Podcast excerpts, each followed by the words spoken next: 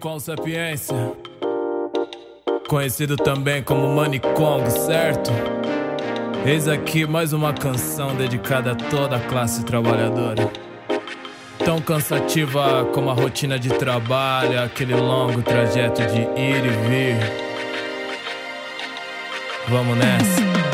Trabalhadora voltando pra casa, perguntando pra Deus por que não tenho asas pra voar pelos ares e voltar para o lar. A real, ônibus cheio dói só de pensar. Na bolsa, um livro novo, não tem condição. Leitura na multidão, frustração. Nove horas no trabalho é bem mais suave que as duas horas balançando na condição. Começa agora a série especial Cidade Livre, uma parceria do Guilhotina, o podcast do Le Monde Diplomatique Brasil, com a Fundação Rosa Luxemburgo. Eu sou Luiz Brasilino e estou aqui com Bianca Pio. Salve, gente! E aí, tudo certo? Bom, nesse episódio a gente vai conversar sobre o futuro dos transportes com a diretora executiva do, ITP, do ITDP Brasil, Clarice Link. Oi, Clarice, tudo bom? Oi, pessoal, tudo bem? E também com a engenheira civil Jéssica Lima. Oi, Jéssica. Olá, tudo bom? Sejam bem-vindas ao nosso último episódio da série especial Cidade Livre. É, bom, a Clarice é mestre em políticas sociais, ONGs e desenvolvimento pela London School of Economics and Political Science e, como dissemos, é diretora executiva do Instituto de Políticas de Transporte e Desenvolvimento, o ITDP Brasil. A Jéssica é professora de Engenharia de Transportes do curso de Engenharia Civil da Universidade Federal de Alagoas, mestre e doutora em Transportes e Infraestruturas Urbanas na Universidade Federal de Pernambuco, e também produtora de conteúdo digital sobre mobilidade urbana no Instagram e no podcast A Transportista. Aliás, esse, esse perfil é muito legal, já sugiro para todo mundo seguir. É, bom, a gente vai começar perguntando um pouco para vocês contarem para a gente é, sobre a atuação de vocês na área de, de mobilidade. Acho que a Clarice podia começar. Legal, obrigada, Bianca, Luiz, pelo convite. É um prazer estar aqui com vocês e é um prazer estar aqui dividindo esse espaço com a Jéssica é, que é uma pessoa, enfim, que a gente já se conhece há algum tempo e que eu admiro muito o trabalho é, que ela vem desenvolvendo. Bom, eu então trabalho no ITDP, o ITDP é uma ONG internacional é, e a gente nasceu em 1985 promovendo mobilidade urbana sustentável e eu dirijo o escritório do Brasil. A gente está complet... a gente completou na verdade 10 anos é, nesse ano no Brasil. E aqui a gente trabalha, então, com foco é, nas cidades, mas naturalmente nos últimos anos também é, colaborando com o governo federal para a implantação, para implementação da Política Nacional da Mobilidade Urbana. É, mas a gente trabalha muito nas cidades e regiões metropolitanas, né? Então o nosso foco é, é em inspirar cidades a adotarem é, boas práticas, metodologias, é, revisão de legislação, né, para promover de fato uma cidade, cidades mais compactas, é, com uso misto do solo, que propiciem a mobilidade a pé, que propiciem a mobilidade por bicicleta, um investimento mais é, sério e contínuo no transporte público, entendendo que é a forma mais eficiente é, de deslocamento nas grandes cidades e é, medidas de desestímulo do uso de veículos poluentes. Né? Então, isso é o que a gente entende como mobilidade urbana sustentável e é o que a gente entende como sendo necessário, que está fundamental para o futuro das cidades. Então, é isso que nós fazemos. Jéssica. Bom, é, eu também queria agradecer muito, dizer que estou muito honrada de participar do programa, né, do Guilhotina, dessa série especial Cidade Livre, que eu venho acompanhando. Eu falei para o Luiz que eu estou usando como apoio para as minhas aulas na UFAL. Também dizer que eu estou muito honrada de estar dividindo esse espaço com Clarice, que é uma pessoa que eu admiro muitíssimo. E já há algum tempo né, que a gente tem contato, Clarice. E, bom, acho que eu Sou professora da área de Engenharia de Transporte da Universidade Federal de Alagoas. Acho que eu não preciso explicar muito o, o que é isso, né? Mas eu atuo como docente há cinco anos e eu pesquiso temas principalmente relacionados a transporte e inclusão social, mas também transporte e justiça, transporte e gênero e economia dos transportes. E aí, como vocês lembraram, né, Bianca é, falou, eu agradeço a indicação do meu Instagram e do podcast de divulgação científica A Transportista, onde no podcast eu entrevisto especialistas da área de, diversos, da área de transporte sobre diversos temas. Uhum. E quando a demanda também atuo como consultora, né, Clarice? Como eu já fiz uma vez no relatório de TDP sobre Sim. o BRT no Recife. Foi, Exatamente. Foi ótimo.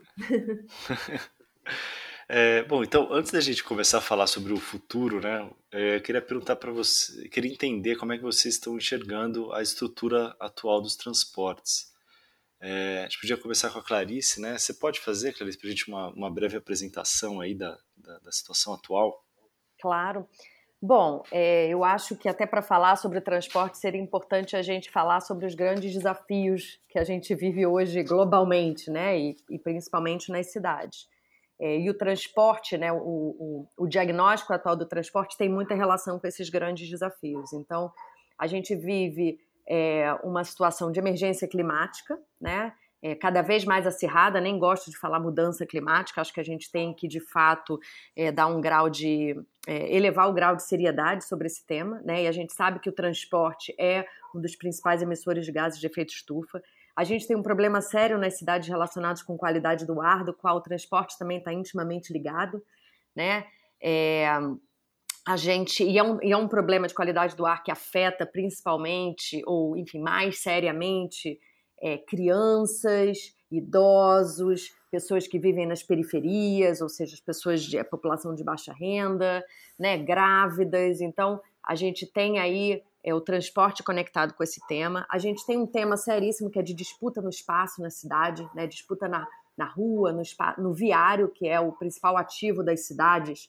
É, é, enfim, que deveria né, servir como espaço de encontro, espaço de troca, espaço de interação, espaço de vivência de uma experiência cidadã, né? E no entanto a gente tem esse espaço sendo disputado é, pelo, pelo, pelos meios de deslocamento atual e, e o, carro com um papel é, naturalmente é, bastante forte né, e de prioridade. É, isso acaba também gerando, fora a disputa em si, acaba também gerando é, um problema sério de mortes e feridos de trânsito. Né? Então, é, a gente tem aí uma, uma, uma série de, enfim, doenças, de, de mortes evitáveis né, que acontecem é, na cidade em função da forma como a gente se desloca atualmente, então, em função do modelo de transporte que as cidades priorizam. Então, a morte, seja é, em função de colisões, ou seja também em função da qualidade do ar, né, da poluição. E a gente tem um problema de congestionamento. Então, a gente está constantemente né, congestionado nas cidades. Então, é, esses, esses impactos na cidade, ou essas grandes questões que as cidades é, é, tentam ou deveriam resolver é, tem muito a ver com o modelo que a gente tem priorizado há décadas, que é um modelo focado no carro, né, no automóvel particular. É, a gente tem um transporte público precarizado, né, em, em, em grande medida precarizado no Brasil, é, caro né, para a população, um serviço de baixa qualidade, é, um, servi um modelo de negócio é, que se baseia prioritariamente na tarifa, então isso quer dizer que é um modelo que se baseia na lotação, né, o que faz também com que a qualidade seja ruim. A gente tem infraestrutura de transportes ativos, a gente não tem né, infraestrutura de transportes ativos de qualidade, então o que, que são transportes ativos? Mobilidade a pé, por bicicleta, ou seja, são modos que não são percebidos de fato como alternativas viáveis para a maior parte da população. São muitas vezes a, a forma utilizada por não ter outros meios, mas assim que a população pode ela sai do transporte público e ela sai da bicicleta ou da mobilidade a pé e ela migra para o carro, né? Que é o que é percebido de fato como a melhor alternativa, não só do ponto de vista simbólico, cultural, social, mas muitas vezes até do ponto de vista da conveniência, da segurança. E isso tudo acaba gerando cidades inóspitas, né? Então, cidades inóspitas com planejamento e operação dos transportes que de fato não consideram aí a, a diversidade da população, né? Então, e, que é muito é, maléfica, principalmente para grupos específicos como crianças, mulheres, idosos. Então, tem toda uma questão aí da mobilidade. Então, o, o diagnóstico da mobilidade atual é que, a meu ver, ajuda a perpetuar né, a desigualdade é, e a baixa qualidade de vida na cidade e incentiva que as pessoas migrem cada vez mais para suas cápsulas é, é, privatizar e o espaço, a privatização do espaço para circulação, né? Então acho que a gente tem uma situação aí muito ruim e muito distante do que seria o ideal para o futuro das cidades. Bom, é, eu concordo com absolutamente tudo que Clarice colocou, mas eu queria adicionar um pouco a perspectiva do planejamento nesse diagnóstico que ela fez agora, né? Então, uma coisa que eu acho que é importante a gente considerar disso tudo é que o transporte ele tem a demanda derivada, ou seja, as pessoas elas não se deslocam por se deslocar, elas se deslocam por um fim. Então, não adianta de nada todos os serviços que a gente dispõe, saúde, educação, enfim, todos os serviços, se eles funcionarem perfeitamente numa cidade, mas se as pessoas não conseguirem chegar até esses serviços, de nada vai adiantar. Então, é, geralmente, né, esses indivíduos que, que Clarice colocou, as pessoas, é, as, as crianças, as mulheres, os idosos, as pessoas de as pessoas negras são mais suscetíveis e têm desvantagens nos transportes, elas, elas pertencem a esses grupos que são mais vulneráveis da população. E as políticas de transporte, com frequência, promovem é, uma maior equidade, porque elas refletem padrões socioespaciais normativos, no qual as cidades são pensadas por e para grupos socialmente dominantes, que, geral, são homens com a habilidade motora, com uma boa renda e com acesso aos meios de transporte mais sofisticados. Então, por que a gente falar disso, né? Dessa questão da inclusão social e, e dessa perspectiva inicial? É justamente para a gente entender um pouco por trás o arcabouço desse planejamento tradicional do sistema de transportes, por quem ele é pensado e, e quem ele exclui, né? Então, tudo isso que Clarice falou, na verdade, é baseado num, num modelo que é utilizado foi, foi criado e é utilizado ao longo dos anos para fazer o planejamento de transporte, que é o famoso e conhecido modelo de quatro etapas, onde a gente prevê a geração de viagens, que é por que nós fazemos essa viagem, a distribuição das viagens, quer dizer, de onde nós saímos e para onde nós queremos ir, a divisão modal, que é o meio de transporte que nós vamos utilizar para isso, e a locação, que é como isso vai impactar na rede viária dos sistemas, né? Então, o que acontece, por exemplo, nesse modelo, nessa forma tradicional de planejar o transporte com base no modelo de quatro etapas, é que ele se mostra apenas as viagens observadas nas pesquisas domiciliares, ou seja, a gente não considera a possibilidade de que as pessoas deixem de fazer viagens por falta de recursos. Ou seja, esse modelo ele revela apenas as viagens possíveis, ele não considera que se tivesse outras condições ali presentes, outras viagens teriam sido registradas. E aí isso acaba excluindo essas pessoas que muitas vezes não podem realizar as viagens, né, como, como Clarice colocou, enfim, as pessoas mais vulneráveis de estarem incluídas nesse modelo tradicional, nessa, na forma como esse sistema ele é pensado e impede elas de acessar aos serviços que a cidade proporciona também, contribuindo para a maior exclusão social. Então, no começo já desse século, desse século que nós estamos, século XXI, uma série de pensadores e pesquisadores da mobilidade urbana tem questionado esse modelo tradicional por considerar que ele acaba por favorecer essa parcela da população que já é privilegiada. Né? Então, você está reforçando é, esse privilégio é, através desse planejamento, da forma como esse planejamento é feito. E aí, Bom, uma das formas que isso é feito, por exemplo, é através das análises de custo-benefício, que se baseiam nas teorias de utilidade de justiça, né? E aí, com isso, você justifica, por exemplo, que as pessoas que têm um maior poder de renda, elas têm ganhos, os ganhos de acessibilidade delas seriam maiores do que os ganhos de acessibilidade de pessoas de renda menor. E aí, isso é prejudicial justamente para essa questão da inclusão. E o que é que a gente poderia fazer com relação a isso, né? Seria, você poderia, por exemplo, pensar que vem sido discutido nos últimos anos a partir de um artigo de David Bannister de 2008, que é a questão do novo paradigma da mobilidade, que aí você teria você pensar, né, as viagens que precisam ser feitas ou que podem ser evitadas em contraponto à geração de viagens, como você tornar as distâncias menores para usar mais modos ativos, que seria a questão de distribuição de viagens, como promover os modos ativos do transporte público, que contraporia a divisão modal, e como usar a tecnologia a nosso favor quando forem necessárias de fato as vias motorizadas em razão dessa distribuição que já, já foi alocada, né, das distâncias que as nossas cidades já possuem.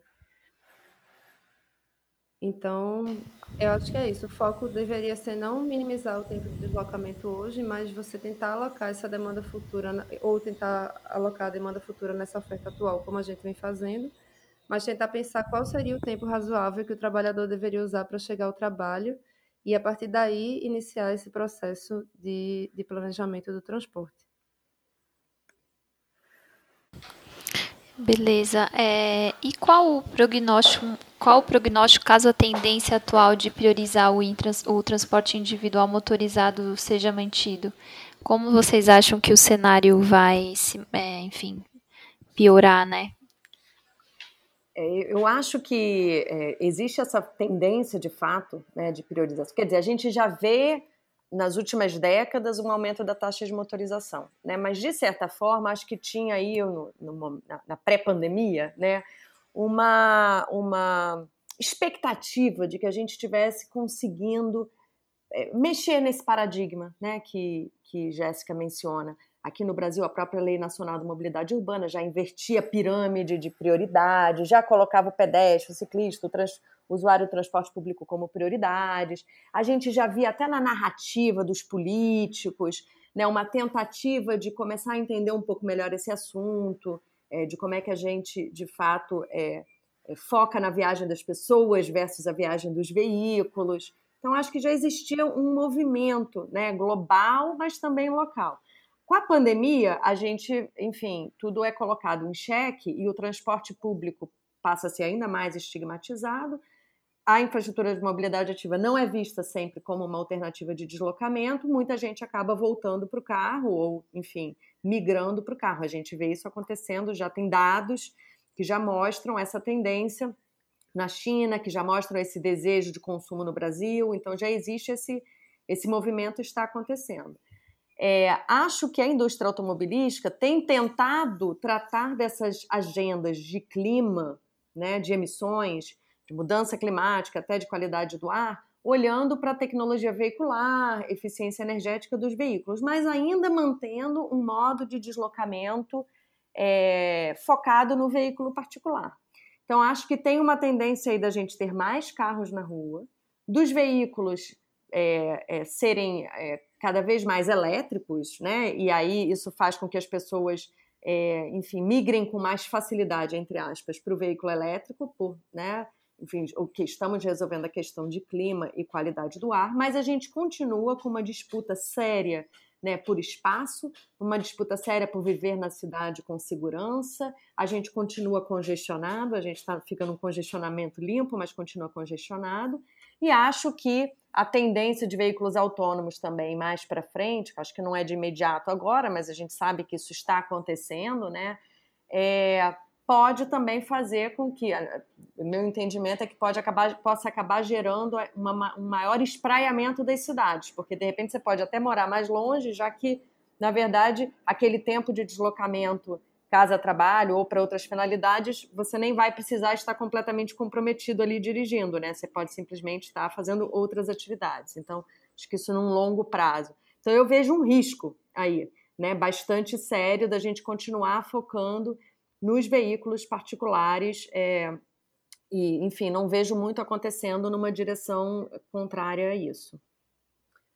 É, Concordo mais uma vez com Clarice, né? Eu acho que, de fato, isso que ela colocou é algo que eu bato muito, dizer que o carro elétrico, o carro autônomo, ele ainda congestiona, então não, não é você trocar seis por meia dúzia nesse sentido do, do congestionamento si, da mobilidade urbana em si.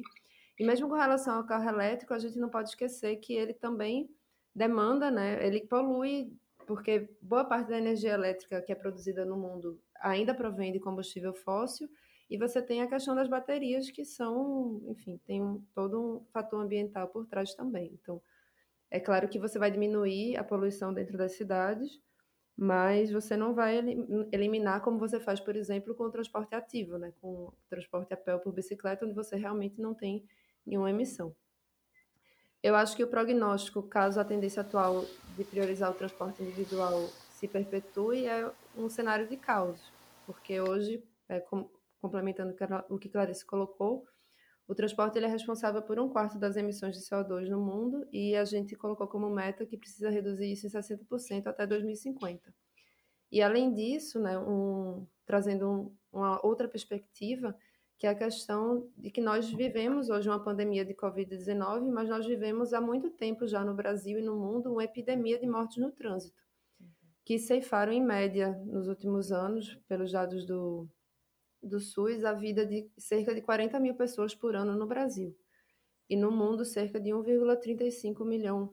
Então, é a principal causa de morte de jovens de 15 a 29 anos e é muito importante, a gente precisa falar sobre isso, a gente precisa debater sobre isso, né? Quando cai um avião, todo mundo se compadece e todo dia morre o equivalente de pessoas, né? A, a uma queda de avião no nosso trânsito, nosso trânsito voraz, e a gente simplesmente tende a normalizar isso.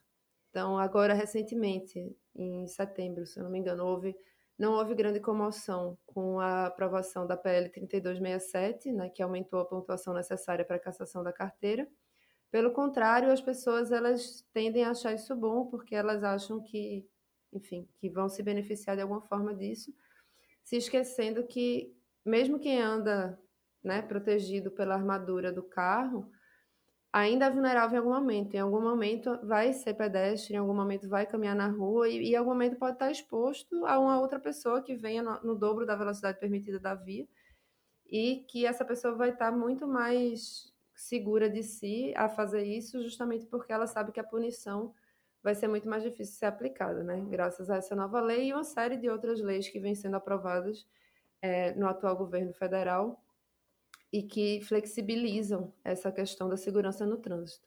Então, acho que isso é algo que a gente precisa debater é, de maneira mais contundente né, no, no cenário da mobilidade brasileira também. E, bom, com relação ao congestionamento, que Clarice colocou que eu acho que é uma grande questão, porque, eu, como eu disse, o que as pessoas querem, na verdade, é chegar nos lugares, né? Ninguém se desloca por se deslocar, as pessoas precisam chegar. E o congestionamento, ele acaba é, limitando isso e fazendo que a gente perca muito tempo, se estresse, enfim. E hoje no Brasil, eu não sei quais são os dados do Rio, Clarice, mas aqui no Recife com apenas, apenas 19% das pessoas se deslocam de carro e é a décima cidade mais congestionada do mundo. Sempre está ali nos top 10 dos índices Tonton de, de congestionamento. Então, você imagine se a gente aumenta né, esse crescimento para para 30, 40, 50% das pessoas utilizando transporte individual motorizado, qual vai ser o cenário que a gente vai ter? Então, e uma, uma outra grande tendência aí do transporte que já se faz presente, né, é a questão da, da uberização, né, o, a utilização dos aplicativos. É, eu queria perguntar para vocês como é que vocês enxergaram, como é que isso já alterou o, o transporte nas cidades e qual que é a perspectiva aí para o futuro e se isso, inclusive, pode é, afetar o, o transporte público, né, no sentido de de tirar o espaço do transporte público. Jéssica, quer começar? Ah, pode ser. Eu não, não pensei muito nessa, mas vamos lá.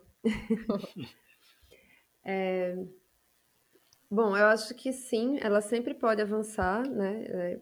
E pode tirar espaço do transporte coletivo, ainda mais no cenário político que nós vivemos e ainda mais é, enfim, é, considerando essa tendência liberal que nós temos no, no poder atualmente, né? Na verdade, a uberização, desde que a, Uber surgiu, ela, ela vem preocupando. Eu me lembro que em 2015 ainda a gente, eu fui para um congresso de transportes e um dos temas principais era justamente essa questão da uberização e as pessoas sempre muito divididas, né, e, e falando muito preocupadas sobre justamente essa questão da manutenção do transporte coletivo e da ameaça que, que o Uber apresentava para o transporte coletivo. Né? E, bom, tem, tem uma série de questões aí, né, mas eu acho que existem várias vertentes.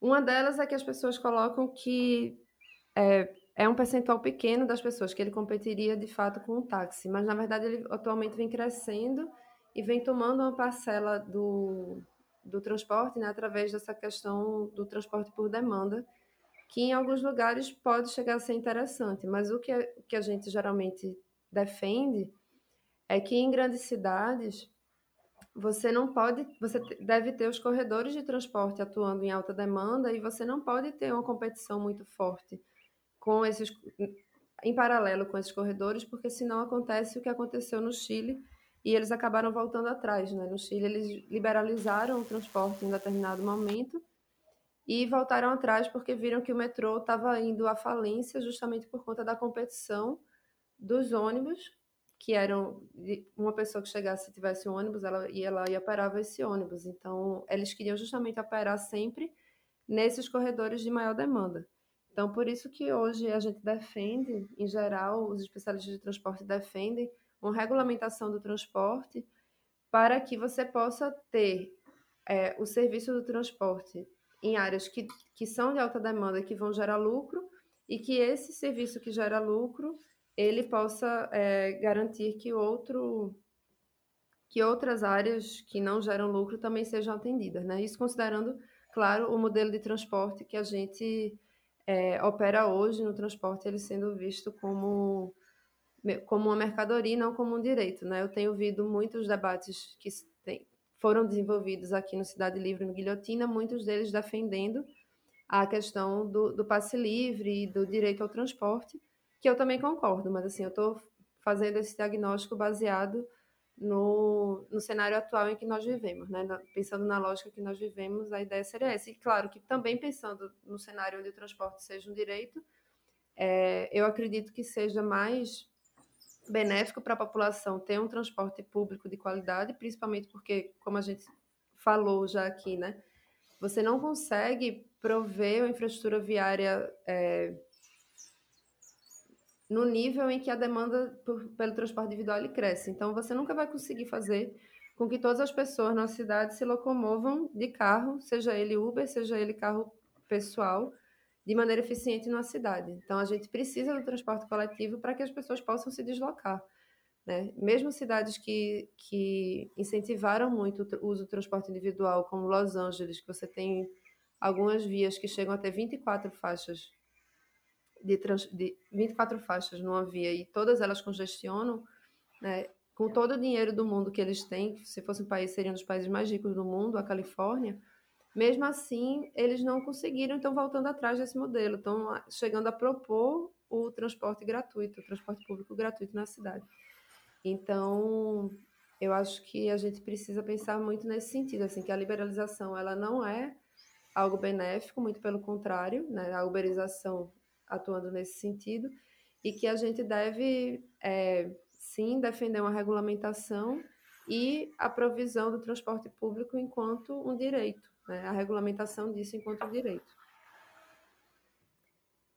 É, é, eu queria só complementar essa, essa fala super é, completa, eu acho até já da Jéssica, é, que acho que é, importante a gente né, entender assim que, na verdade, esse processo da, da uberização, esse processo desse surgimento do Uber e disso tomar uma essa, esse espaço todo que toma, é também em decorrência do custo né, do transporte público, do custo do, da utilização dos transportes ativos.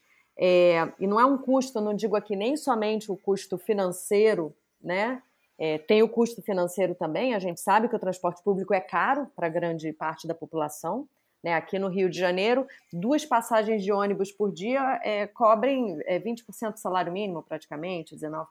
Então, quer dizer, é caro o uso do transporte público e, além disso, é inseguro, não é confortável, é, não faz o porta a porta, né? E o transporte público, a gente sabe, do, da forma como ele é desenhado, com o sistema tronco alimentado, ele demanda as baldeações e a forma como a baldeação é feita hoje, ela não, ela não, não, não gera de fato, ela não produz de fato uma, uma viagem confortável, tranquila, no qual né, você sabe que horas vai sair, sabe que horas vai chegar, então que você tenha confiança na viagem como um todo.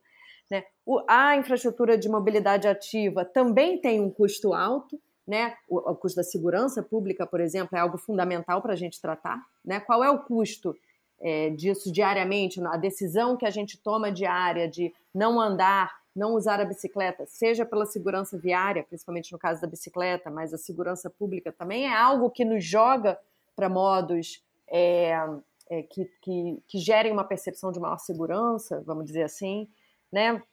Que tem o conforto também. Então, quer dizer, a, o que a gente oferece de alternativa, entre aspas, seja para o carro particular, seja para migração em massa, para o Uber, que é um transporte é, bastante barato, até pelo modelo né, no qual ele está sustentado, é, é, a gente não oferece alternativas que de fato é, tenham atributos que sejam percebidos pela população como interessantes, como viáveis. Né? Então, para a gente lidar com, é, com a uberização ou com esses novos, enfim, modelos, a gente precisa oferecer serviços de alta qualidade, né? A gente precisa oferecer é, confiança no sistema, a gente precisa ter um foco assim no desenho do sistema como um todo, a capilaridade do sistema como um todo, não só nos corredores de alta capacidade, média e alta capacidade, como a Jéssica mencionou, é, e mas também nas alimentações para esses corredores, né? Então a gente precisa ter faixa dedicada para ônibus em toda a cidade. Né? A, a, assim, a maior parte das cidades brasileiras não tem nem sequer 5% das suas faixas, das suas ruas com faixas dedicadas é, para ônibus, por exemplo, a gente precisa ter uma infraestrutura cicloviária com alta capilaridade para alimentar os corredores de sistema de transporte. A gente precisa aí ter uma integração tarifária, física, operacional, de informação, é, que faça com que essa viagem, esse porta a porta da viagem,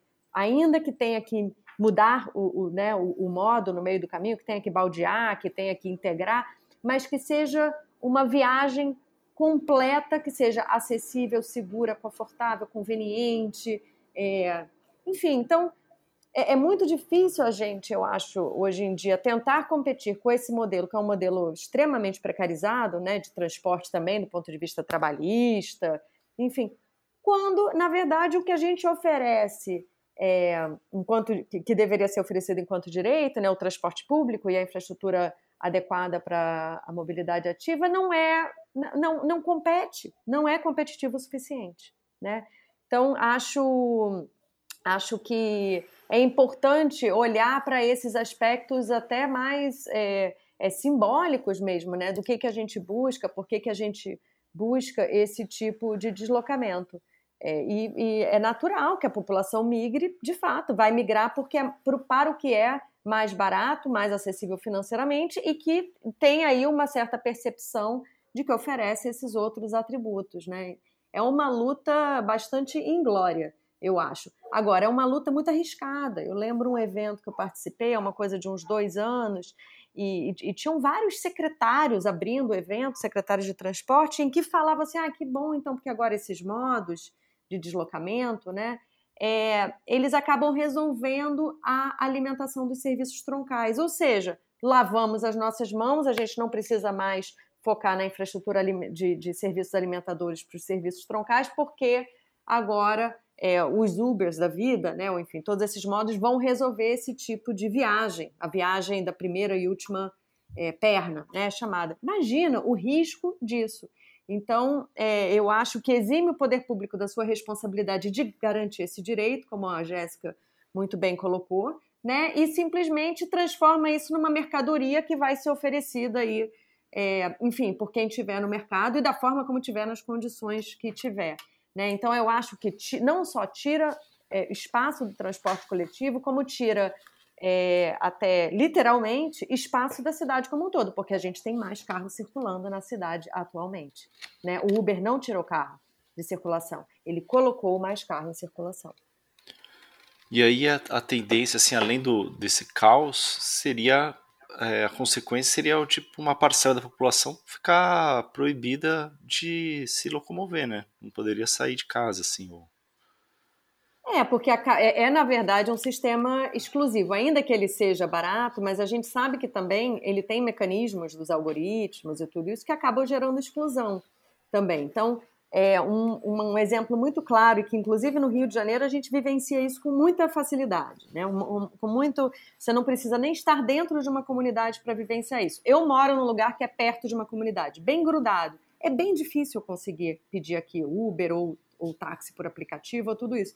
Por quê? Porque é uma área em que os, esses veículos já não querem chegar, né? Ou para onde você está indo também. Então você tem aí uns processos de, de, de fato, de aprofundamento né, da, da, da desigualdade, da discriminação no acesso a esse serviço. Ele é um serviço barato, entre aspas, né, quando você compara com outros modos, mas para a maior parte da população ele continua sendo um serviço caro, então quer dizer, não tem investimento no transporte público, e aí a população precisa tirar do próprio bolso para fazer o deslocamento é, por, esse, por esse modelo, né? Então, eu acho que de fato é um, um modelo é, que no curto prazo parece inclusivo, mas eu acho que no longo prazo ele, eu consideraria ele bastante excludente.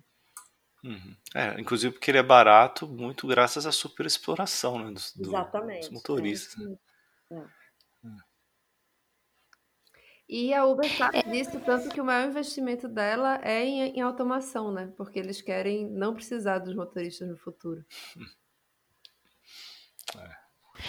Eu, gente, eu ia perguntar agora em relação a esse período de pandemia, né? A, a demanda por mobilidade ela foi um pouco reduzida. E aí eu queria que vocês fizessem um balanço de é, quais legados positivos e negativos podem ser tirados desse período. Tá. Bom, quer falar, Jéssica, ou quer que eu comece? Tanto faz, pode começar. Tá bom. É, olha, eu acho que eu acho assim, a demanda por mobilidade foi reduzida. É, não, não sei se eu concordo plenamente com essa frase, né? Eu acho que para alguns grupos da sociedade, para uma parcela da sociedade, a demanda por mobilidade foi reduzida, né? É uma parcela mais protegida, é uma parcela mais privilegiada, né? A gente pode trabalhar de casa, é, ou enfim, usar da tecnologia e de outros modos. Para uma parcela grande da população, no entanto, a mobilidade não foi reduzida, mas o serviço oferecido, sim porque a prática no Brasil, nas cidades brasileiras, foi de redução de serviço, fechamento de estação, tirar a frota circulante, né? Então houve essa tentativa de impor é, essa, essa redução de, de, de viagens, né? diminuindo o serviço. O que a gente sabe acabou gerando uma situação extremamente problemática, porque o serviço que já era lotado ficou mais lotado ainda, então até do ponto de vista da contaminação muito problemático. É, esse, eu acredito assim, é uma estratégia que vai na contramão né, do que, que a gente deveria esperar de serviços de transporte público que deveriam ser entendidos como essenciais e que, portanto, no momento de pandemia deveriam, na verdade, ter um reforço, né? A gente tinha que ter mais veículos com mais frequência para que as pessoas não precisassem ficar lotadas, para que a gente conseguisse seguir aí os protocolos é, sanitários necessários. Então, acho que esse é um ponto importante da gente ter em mente. É, sim, eu acho que o home office ele acontece para uma parcela da população e, e, desde o começo da pandemia até hoje eu já vi números diferentes, né? Então, em determinado momento, o IBGE e o IPEA falavam ah, 25% dos postos de trabalho podem ficar de home office. Recentemente eu já li um outro, ah, não é isso, talvez seja 19, talvez seja 15%. Enfim, que seja 20%, 25%, a gente está falando aí de 20 milhões de postos de trabalho, que é um número significativo, né? É, de viagens que podem ser reduzidas diariamente, mas a gente ainda tem a maior parte da população tendo que viajar diariamente para ir, ir trabalhar, e a maior parte da população que, portanto, não está em posição de estar trabalhando de casa. É, talvez a gente possa aqui falar, em linhas gerais, a população de baixa renda, mais ligada com serviços essenciais, e, e, enfim, na área de serviços de um modo geral também, né? É, então, é uma população que, que vai continuar exposta, né? E vai continuar exposta num serviço de transporte público que já era precarizado e agora está em completo colapso, né? É, então, eu vejo aí um, um legado é, extremamente negativo no momento que a gente tem, assim, quase que de questionamento de fato se o transporte público vai conseguir sobreviver ou não, né? É, e quem é a parcela da população que vai estar mais prejudicada, mais em risco, mais exposta, né? É, então, acho que essa é uma questão fundamental. Um estudo recente do BID, feito com dados do It, mostrou que nas cidades latino-americanas, né, a maior parte da população continuou tendo que se deslocar durante a pandemia, atualmente usando o transporte público e é a parte de renda mais baixa. Né? Então, acho que essa é uma questão fundamental. É claro que tem um outro ponto, que talvez a gente possa deixar aqui como um ponto positivo, é, que é um foco, né, ou um, um, um olhar no momento, não tanto ainda no Brasil, no Brasil muito, é, enfim, a passos de cágado, né, como normalmente a coisa acontece aqui, mas em várias outras cidades do mundo, América Latina em particular, Europa também, é, um olhar é, é bastante interessante sobre o papel da mobilidade a pé e principalmente da mobilidade por bicicleta é, como parte da estratégia de retomada das cidades. Então, várias cidades se comprometendo, não só fazendo suas é, ciclovias temporárias, experimentais, enfim, para o período de retomada, né, não só do período da pandemia como retomada, mas se comprometendo a infraestruturas permanentes, é, inclusive para desafogar o sistema de transporte público, então com corredor, é, né, espelhando corredores de transporte. Então acho isso algo fenomenal, acho que é um passo fundamental que algumas cidades estão dando, e cidades grandes e cidades que inspiram, aqui no caso brasileiro, né, Lima, Quito, Buenos Aires, Bogotá, Cidade do México, então acho que tem aí uma tendência e agora cabe às cidades brasileiras se mexerem, né? É, eu eu concordo com tudo que Clarice colocou. É... Bom, um, algum, alguma complementação que eu gostaria de fazer, que eu acho que o que eu entendo, né, que a demanda por mobilidade das pessoas no geral foi reduzida, né, por aqueles é, aqueles gráficos da, que a Google fez, a Apple fez, você teve uma diminuição. Eu concordo 100% no que ela colocou, que algumas pessoas não tiveram essa mobilidade reduzida. Mas eu acho que isso tem um impacto, esses 20 milhões de empregos que podem possivelmente ficar é, remotos, né, pode ficar em home office, isso tem impacto naquela questão que a gente estava debatendo justamente do congestionamento, justamente por serem possivelmente pessoas que vão se deslocar de carro. Então, acho que isso pode talvez ser um impacto positivo. Se você tem pessoas que se deslocariam de carro, que vão ficar de home office, talvez você tenha um impacto na geração de viagens por veículo é, motorizado individual que possa ter um, um, benefício nessa questão específica do congestionamento. É claro que eu compartilho da preocupação de Clarice com a manutenção do sistema de transporte público. Né? A gente sabe que o governo federal precisou destinar 4 bilhões de reais para sustentar o sistema é, operante, porque realmente estava todo mundo preocupado justamente que o sistema fosse ruir nesse período de queda de demanda, que chegou a 80% em algumas cidades. É, e, bom, um, um, outro ponto que eu queria colocar, que eu acho que tem relação com o legado da pandemia, é que, embora a gente tenha reduzido a mobilidade de pessoas na visão global do, do número, né, mas a gente, em compensação, a demanda de mobilidade por bens aumentou muito. Então, eu acho que essa estrutura logística que foi montada para atender, né? Porque muitas pessoas, muitos pequenos negócios que não tinham serviço de entrega passaram a ter, enfim, todo, todo esse é, arcabouço tecnológico que foi criado, eu acho que ele vai se manter e isso pode ser considerado como um dos legados. É, bom, aí essa questão também de que algumas cidades, que Clarice estava colocando, que Infelizmente, aqui no Brasil, a gente não teve muito isso, mas algumas cidades ao redor do mundo aproveitaram esse momento justamente para investir e expandir sua infraestrutura de transporte ativo de calçadas e ciclovias. Né?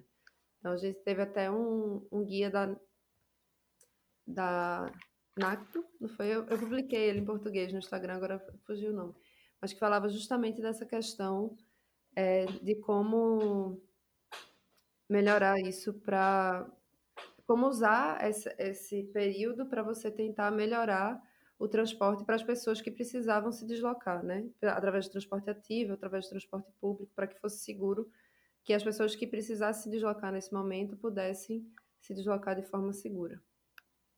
É, agora, e com relação à, à questão tecnológica, vocês acham que a tecnologia pode representar uma, uma melhora para a mobilidade nas cidades e de que forma? Posso Seria legal a Jéssica falar. Tá. Eu adoraria ouvi-la. tá bom. É, então, eu acho que a tecnologia ela tem muito a nos oferecer, mas eu acho que também a gente precisa ter, a gente precisa ter cuidado para não cair na armadilha da solução fácil tecnológica, né? Como uhum. Clarice colocou e eu já reforcei, a gente carros autônomos, carros elétricos, Uber, Lyft, todos esses seguem sendo é, carros e seguem congestionando, né? Então, se a questão é mobilidade urbana e é você sair de um ponto para chegar a outro, eles continuam sendo um problema. É claro que, como a gente também já colocou, vai existir melhoras em alguns aspectos com relação ao, ao clima, com relação a, ao conforto, à segurança, mas a gente precisa de fato é pensar na mobilidade das pessoas e não dos veículos. E eu acho que também, com relação à tecnologia, a gente precisa pensar na população que vive nas cidades e como ela se desloca, né? Então, quais, quais são as necessidades dessas pessoas? E acho que a gente também já colocou aqui um pouco que muitas dessas decisões de mobilidade, que Clarice estava falando dos secretários de transporte, são tomadas por pessoas que, além de serem favorecidas historicamente pela forma como o planejamento é feito, muitas vezes sequer andaram de ônibus na vida, assim. Então, precisaram se deslocar de ônibus de fato, né? Pode até ter andado para tirar uma foto, mas não usa esse transporte como, como seu transporte diário e não entende da realidade do que significa. Então, a gente precisa pensar na população que nós temos e que precisa se deslocar, que é uma população que ainda tem um alto percentual de analfabetismo, que muitas pessoas não têm acesso ao celular, smartphone e internet. Então, essa, por exemplo, a questão dos cobradores, né? Tem muita gente que, ah, o cobrador ele não é necessário. Pode ser que ele não seja necessário, mas ao mesmo tempo ele é uma pessoa que está ali apoiando, uma pessoa que entra no transporte e não sabe é, como funciona o sistema, porque o nosso sistema de transporte é extremamente falho no quesito informação, né? Em quase todas as cidades brasileiras é muito difícil de você chegar numa parada e entender como é que o sistema funciona. Nos, nas cidades onde você tem um sistema de metrô, isso é um pouco diminuído, mas em, em geral, o sistema de ônibus, que é majoritário nas cidades brasileiras, ele é muito falho nesse aspecto. Então, e as pessoas têm um déficit muito grande educacional. E a gente precisa entender isso ao pensar a tecnologia também. Então, eu acho que a gente precisa pensar a tecnologia nesse sentido, não só como um oba-oba importado do Vale do Silício, como para mim foi o caso dos patinetes, por exemplo. Então, a gente precisa pensar em tecnologias que colaborem com problemas sociais reais que nós vivemos hoje no Brasil. Então, um, uma questão que eu gostaria de colocar aqui, né, já que a gente está finalizando o programa, é algo relacionado com a minha tese. Então, eu estudei motocicleta no interior do Nordeste brasileiro, no interior de Alagoas. E a motocicleta hoje é o meio de transporte que mais cresce no Brasil em quase metade dos municípios existem mais motos do que carros. Entre 2001 a 2018, a frota de motocicletas e motonetas cresceu quase 600%, 596%, o que significa mais ou menos um crescimento de 11% ao ano. Saiu de 4,5 milhões em 2001 para 27 milhões em 2018.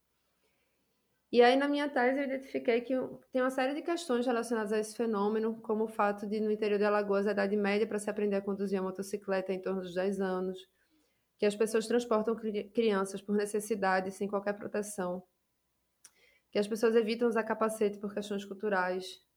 E muitos dos óbitos no trânsito no Brasil hoje são, são assim, não são causados, mas são advindos de ocorrências com motocicletas, né? Que não necessariamente são acidentes, mas que são colisões é, com motocicletas. E, mas aí, no geral, quando você pensa a motocicleta, quando você pega os estudos de motocicleta no Brasil, quase todos são focados em motociclistas urbanos, é como se o modelo de, de motofrete, o modelo de, de entregador, enfim, fosse o único possível. E na verdade não é isso. Na verdade, o lugar onde a moto está mais presente, onde ela mais cresce, é no interior do Norte e Nordeste.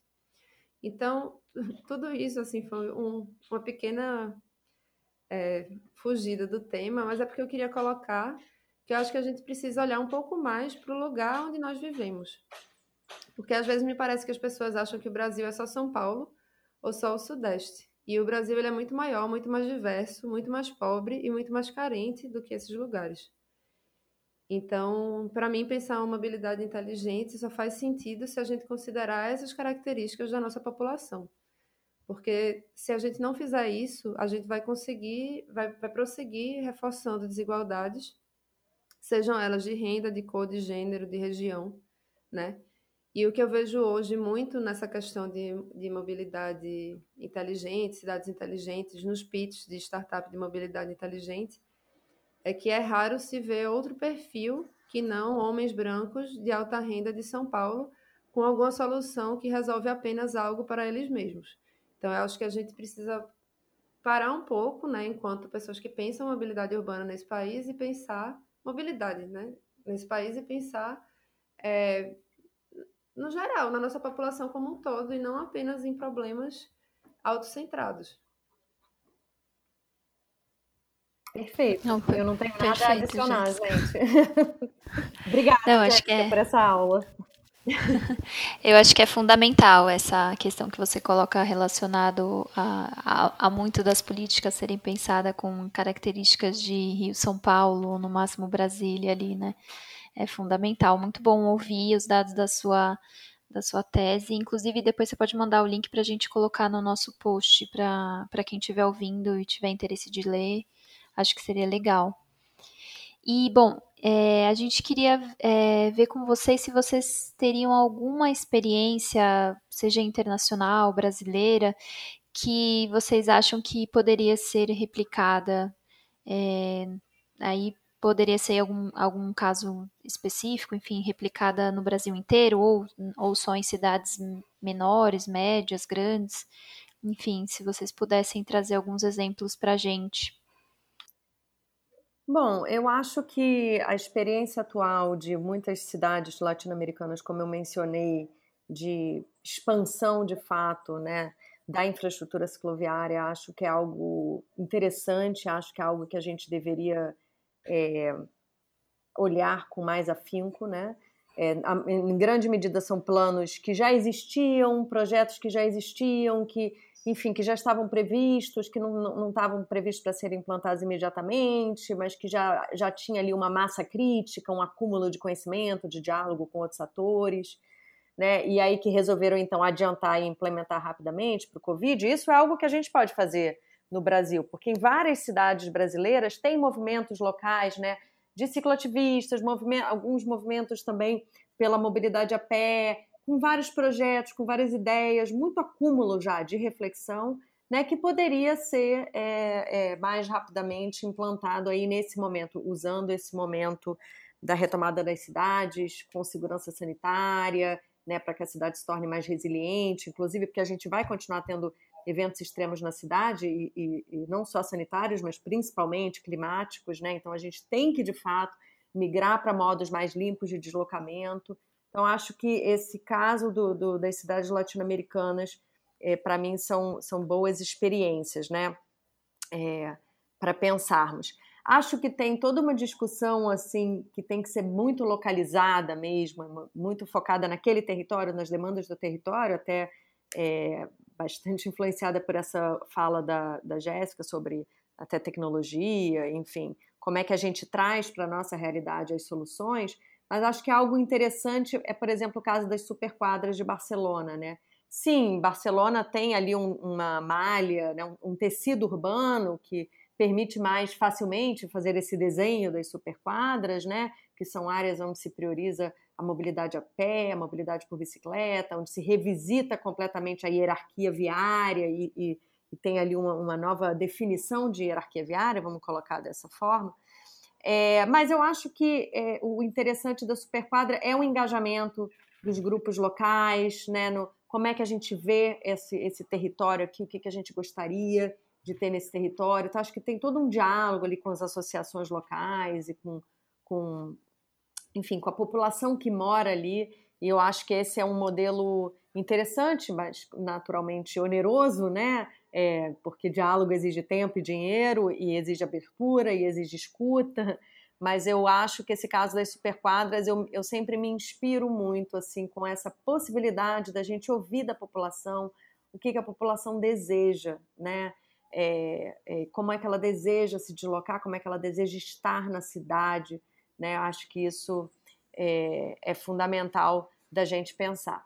Então, eu atualmente tenho pensado bastante sobre essas, essas duas questões. Acho que tem algumas cidades que estão avançando aí com a discussão da primeira infância na cidade, né? Então, do desenvolvimento da primeira infância, que é de 0 a 6 anos. E isso também nos traz um, um bom, bons, é, boas reflexões sobre como que as cidades precisam ter um outro tempo, uma outra escala, precisam é, olhar com muito cuidado né, para grupos específicos mais vulneráveis.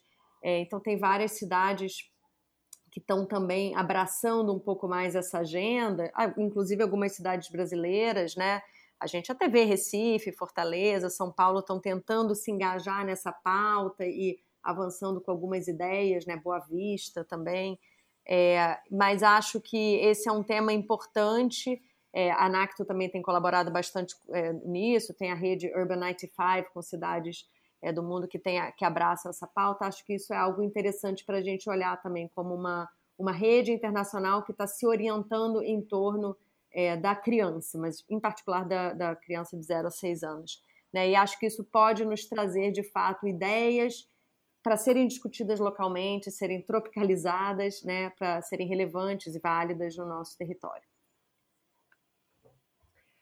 Bom, Clarice fez uma excelente resposta. Eu também tinha pensado em colocar alguns exemplos da, da América Latina, né? Justamente porque é, eu acho engraçado que quando eu vou para um congresso internacional, que tem o mundo todo, a gente fica muito assim, poxa, problema de primeiro mundo. Isso para a gente está muito longe de ser realidade. E quando o congresso ele é da América Latina, o CLATPO, por exemplo, que é de transporte público da América Latina, a gente sempre tem questões muito mais semelhantes, né? Então acho que olhar para essas cidades é sempre muito bom para buscar respostas em conjunto.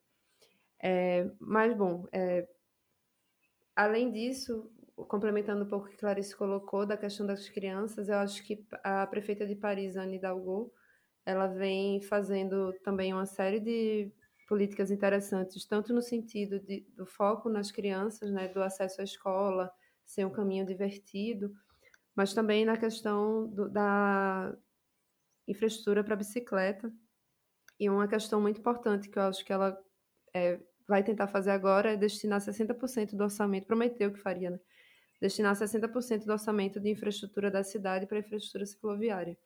No geral, aqui no Brasil, a gente tem quase a totalidade desse orçamento de infraestrutura destinado para o carro, né? Então, se a gente conseguisse ter algo semelhante, seria um, um grandíssimo avanço. Além disso, ela também é, propôs a redução de 72% dos estacionamentos nas vias, o que eliminaria 60 mil vagas, que foi algo que a gente não falou muito nesse programa hoje, mas é algo que eu considero muito importante enquanto política de, de mobilidade urbana hoje no Brasil. Né? Você ter o transporte, o estacionamento gratuito e garantido nas vias, como acontece em boa parte das cidades brasileiras, é algo que é muito danoso para a cidade como um todo, porque você tá, é como se você estivesse subsidiando o uso daquele modo, porque a cidade é de todos, então por que você vai ter o direito de estacionar um carro? Né? Tem uma frase que eu gosto muito, que é atribuída a Henrique Penhalosa, é, ex-prefeito de Bogotá, que ele disse: se a cidade.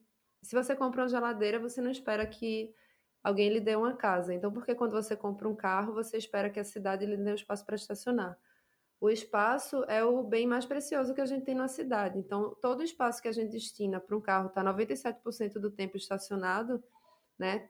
Que acaba sendo quase 40% no total, né? A via e o local para estacionamento do espaço na cidade. Esse espaço que é cedido gratuitamente para que as pessoas estacionem poderia ser um corredor de transporte público, né, que Clarice colocou. É, eu fui até olhar o dado, porque é, da, do percentual de corredor de transporte, quando ela falou. E aí eu achei aqui que é 0,12% do total da infraestrutura viária é destinado a corredor de transporte e apenas 22 cidades têm esse, esse sistema. Na verdade, esses dados são de 2011, mas eu acredito que de lá para cá, é, infelizmente, a gente não teve uma grande mudança nesse sentido. Os dados estão no livro de Eduardo Vasconcelos, Políticas de Transporte no Brasil, se alguém tiver interesse em consultar também. É, bom, então é isso, assim, é, acho que Paris é um bom exemplo. Outro exemplo que eu gosto muito, que eu gostaria de citar, embora seja um pouco distante ainda da nossa realidade, é Copenhague por conta da questão do planejamento de longo prazo. Copenhague tem um planejamento que data da década de 60, que chama Finger Planning, que é o plano dos cinco dedos, em que eles promovem um adensamento nesses cinco dedos, né? Se você olhar a palma da mão, é justamente no, em cada dedo você tem um eixo. E aí eles definiram que essas áreas têm que ser adensadas e entre cada dedo você vai ter áreas verdes para que as pessoas tenham sempre acesso próximo a áreas verdes com lazer. Além disso, a própria região metropolitana é definida nesse sentido. Então, aquilo que eu falei no começo, de você definir quanto tempo as pessoas vão levar para se deslocar, eles fazem isso na prática. Então, a, a, área metropolitana de Copenhague é definida de acordo com o tempo que você leva ao chegar no centro da cidade. Então, eu acho que isso é algo que é bem interessante da gente fazer e pensar, né, para justamente pensar cidades, grandes cidades metropolitanas que muitas vezes têm esse deslocamento muito presente, principalmente das periferias para os centros, né? e, e que geralmente é essa população que é mais vulnerável e que depende mais do transporte público. Então, eu acho que é um, um, bom exemplo. E outros exemplos interessantes, caso alguém também tenha interesse, já aqui recomendando, e é um livro chamado Transit Metropolis, de uhum. Robert Severo. Infelizmente, ele só tem em inglês, mas ele traz uma série de de exemplos no mundo de cidades que conseguiram focar as suas políticas de transporte para o transporte público. Acho que para quem, quem tem interesse no tema é bem interessante. Uhum. A gente vai procurar colocar as referências aí no, no post para quem tiver interesse em, em, se informar mais. Queria fazer para vocês a última pergunta, que também é a última pergunta aqui da nossa série Cidade Livre, é, e pedir para vocês é, se arriscarem aí, se possível, fazer é, descrever mais ou menos como é que seria essa cidade livre ideal na, na opinião de vocês duas? Ah, eu acho que a gente, de certa forma, falou né, ao longo do tempo. Acho que a gente precisa ter é, é um, sistema de transporte de baixo carbono, né? acho que isso é fundamental, é, baixo ou zero emissões. É, a gente precisa garantir um, um, que seja acessível, né, acessível financeiramente. A gente precisa garantir é, uma outra escala, eu acho, assim, é, de tempo, de velocidade. É claro que a gente está falando de regiões metropolitanas, então, naturalmente, não é só o sistema de transporte que precisa mudar, mas a forma como a gente usa e ocupa o território, né? a distribuição de equipamentos, de serviços, é, de oportunidades econômicas. Então, isso é, é, é, a revisão desse planejamento urbano como um todo precisa andar é, junto com uma revisão do sistema de planejamento de transporte que a gente tem. Né? Mas eu diria assim, um transporte focado no transporte público com, e integrado com é, os modos ativos a pé e bicicleta, para mim é de fato o futuro da cidade. O futuro da cidade tem que ser bem diferente dos Jetsons né? Apesar de que o Jetsons era o meu desenho favorito da infância, eu acho que essa cidade ela não, ela não, ela não cabe. Então a gente precisa ir no caminho contrário. A gente precisa voltar para a rua. A gente precisa voltar a estar, a ter confiança na rua, né? A ter confiança na cidade, a circular na cidade pelo modo coletivo, pelo modo ativo, porque aí sim a gente consegue se beneficiar da vida nas cidades. Então esse é o meu a minha, o meu sistema ideal. Essa é a minha cidade ideal, na verdade. É a cidade onde eu quero estar no espaço público, junto com os meus filhos. Ah, eu quero estar nessa cidade junto com você também, Clarice. Mas eu acho exatamente isso. Eu acho que a cidade do futuro, na verdade, é olhar para o passado e ver como as cidades eram é, mais próximas né, e, e, mais humanas antes da, da motorização, né, antes desse sistema tão fo focado no motor. Então, um sistema que foque na mobilidade das pessoas e não dos carros, e que busque diminuir distâncias e necessidades de viagem. Né? E que integre as pessoas ao invés de excluí-las. Mas eu acho que é exatamente o que você falou. Legal, gente. Muitíssimo obrigado, né, Bianca? Perfeito. Nossa, foi um prazer encerrar essa série tão bacana com essa fala de vocês duas. Foi muito massa. Que bom. A gente concorda em tudo, né? Sim, mas são é, questões bem importantes. Então, você. É, e aí, Luiz? É isso, né, Bia? Estamos chegando aqui. ao final, é. né, da nossa série Cidade Livre. É... Sim. Agradecer, né, o pessoal da Rosa Luxemburgo que, por essa parceria, né, por esses momentos aí e aos nossos 20 convidados pelas conversas Sim. e tal e, e por falar de um assunto tão importante, né, e que também nos permite aí sonhar com, com um futuro melhor, né, mesmo vivendo esse momento em que estamos agora. Exatamente. A possibilidade de construir isso conjuntamente, né? Foi muito bacana mesmo. Ao longo da série, a diversidade de entrevistadas e entrevistados que a gente conseguiu trazer deixou a gente bastante feliz. E a gente convida a quem estiver ouvindo esse, se por acaso não ouviu os outros, volte e escute os outros episódios que estão muito legais também. É isso. É isso. Tá bom, Valeu, pessoal. gente. Até a próxima. Até. Tchau, tchau.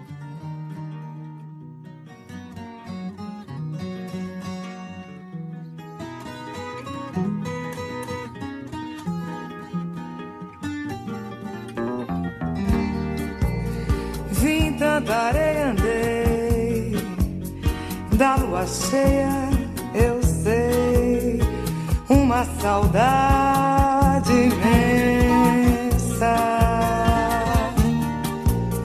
Vagando em verso eu vim, vestido de cetim, na mão direita rosas.